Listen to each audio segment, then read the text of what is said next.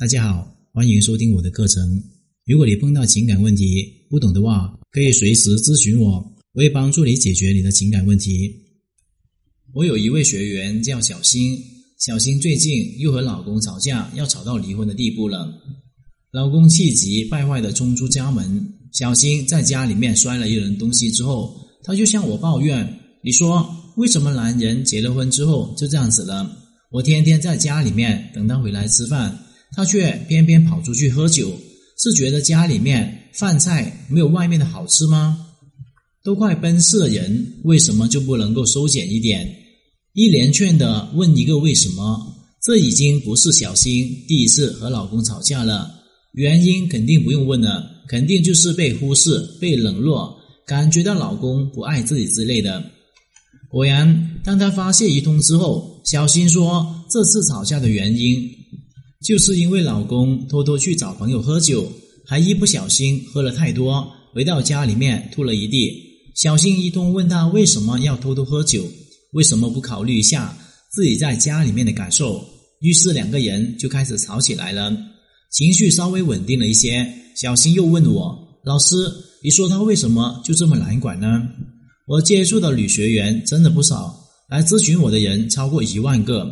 像小新这样的情况，凡是要问一个为什么的人，大多数在感情里面不是很顺，因为他们总是问自己男人为什么。这样的话问多了之后，就会忘记去关注对方怎么了。经常要问为什么，问一个清楚的女人，往往在感情里面的情商是非常低的。因为懂男人的女人不需要问为什么。相比小新来说，我有一个学员叫做悠悠，在婚姻里面显得如鱼得水。悠悠比小新结婚的更早，长相普通，性格也并不是很温柔，但是她和老公相处起来的模式有点灵魂伴侣的感觉。大多数时候都是老公主动的去连着悠悠的。他的经营之道就是，男人这种动物，你得先知道他想要什么。把他的需求当成一个奖励，也可以当成一个威胁来用就好了。这一句话，我个人就非常认同。这不是是我们常说的要读懂男人心吗？给他足够的情绪价值。作为和男人朝夕相处的女人，他们的性格还有偏好，我们都是有所了解的。如果真的要说你对他一无所知的话，不知道他想要什么，那是不可能的。重点在于你去如何解读，还有利用好他的喜好。像小新一样，她老公喜欢和朋友聚会喝酒，这就说明他有社交还有发泄的需求。这个需求难道是我们只能够找一个兄弟喝个烂醉才能够解决的吗？并不是，小新完全可以多关注老公情绪的变化。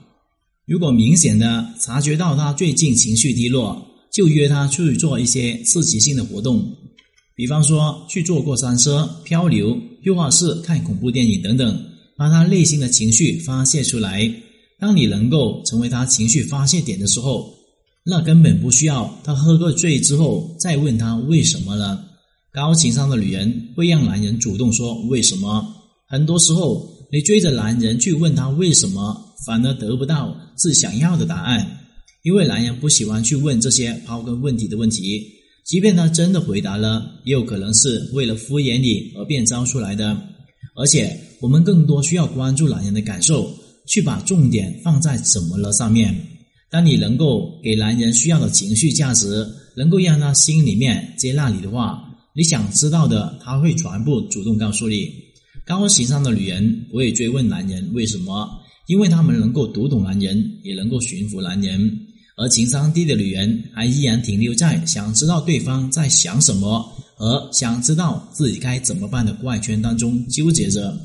其实呢，感情有的时候就是一瞬间的，在某一个时刻，你把握好对方的情绪点，你就赢得了他对你的倾心还有爱情，也赢得了他愿意为你付出的意愿。今天的课程就聊到这里。